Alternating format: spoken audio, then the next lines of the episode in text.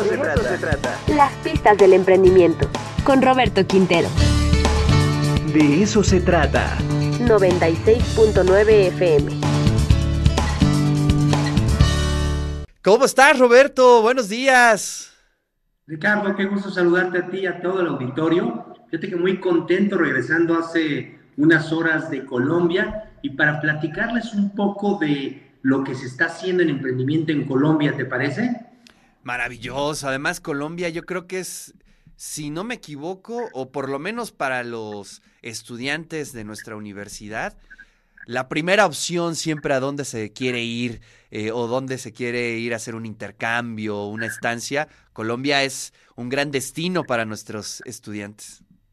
Sí, fíjate que muy interesante, Ricardo, porque compartimos obviamente idioma, pero gran parte de la cultura es similar entre México y Colombia. Es decir, creo que podemos hacer grandes proyectos este, colombianos, mexicanos, mexicanos, colombianos.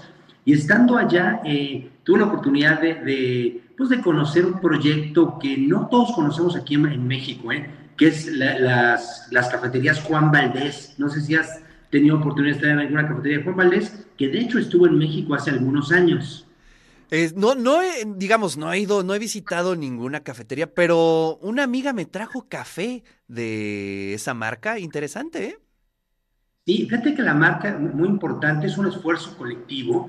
Eh, surge primero como un personaje en el año 1958, este, una agencia muy importante norteamericana, BBD, hace el personaje y es hasta el año 2002 que un esfuerzo colectivo para apoyar a más de 500 mil familias que dependen este, de, de, de, esta cadena de, suministro, de esta cadena de valor, eh, se unen, se agrupan en la Federación Nacional Cafetalera y generan Juan Valdés, un, un super proyecto con 500 unidades en el mundo, están en, pues están en Chile, están en Argentina, están en España, pero muy interesante.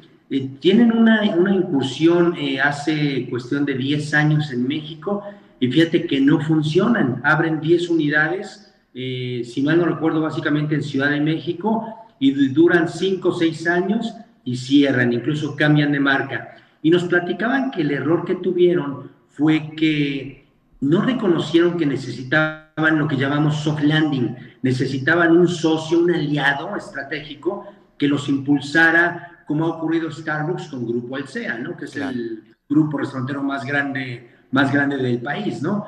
Y bueno, creo que fue un error eh, hacerlo con requisitarios individuales, eh, se repliegan, pero ellos están convencidos que este año 2023 tienen que regresar y ellos dicen que tienen que regresar, pero ahora con soft landing, es decir, tienen que venir con un, con un aliado estratégico mexicano que ya conozca de la cultura, de las ubicaciones, de las regulaciones, de manera que sea mucho más sencilla la, la incursión. Entonces, bueno, creo que es muy interesante. Yo, comentaba que se topan con otro México, ¿eh? un México donde ya se ha desarrollado afortunadamente la cultura del café. Ricardo, no sé si recuerdas, pero aquí en Puebla, yo creo que Italian Coffee es, es el, el, el, el, que inicia esta cultura del café más, pues más especializado hace 30, 40 años, ¿no? Sí, oye, esa es una muy buena observación. Hace 30 años no había cultura del café.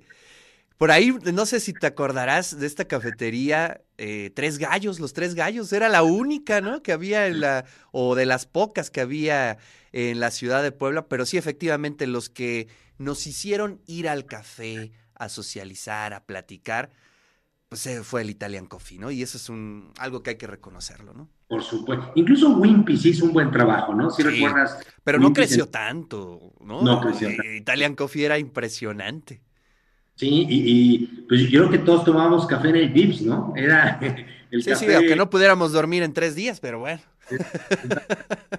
Entonces yo les comentaba que, que pues van a tocar con un México que ya tiene un montón de, de, de, de, competencia, pero ya mucho más cultura de café, ¿no? Este, ya hay marcas para todos, Starbucks ha tenido una penetración importante, las marcas locales, regionales como Italian Coffee, etcétera, han tenido una una penetración muy interesante. Y bueno, ya veremos en el 2023, este, eh, seguramente Juan Valdés en México, seguramente en Puebla. Y yo creo que es un buen aprendizaje, ¿no? Para los emprendedores que quieran eh, eh, conquistar otros mercados, ya sea en otro estado o en otro, en otro país o en otro continente. pues no está de mal hacerlo como lo va a hacer ahora Juan Valdés, ¿no? Con soft landing, es decir, buscando un aliado de por allá que ya conozca las reglas y te haga el aterrizaje mucho más sencillito y que no te pase como Juan Valdés, ¿no? Que finalmente su aterrizaje hace 10 años, en el 2012, pues no fue afortunado. Entonces, bueno, muy, contento de haber estado en, Colombia y además creo que están haciendo un gran trabajo, un gran proyecto y todos quieren asociarse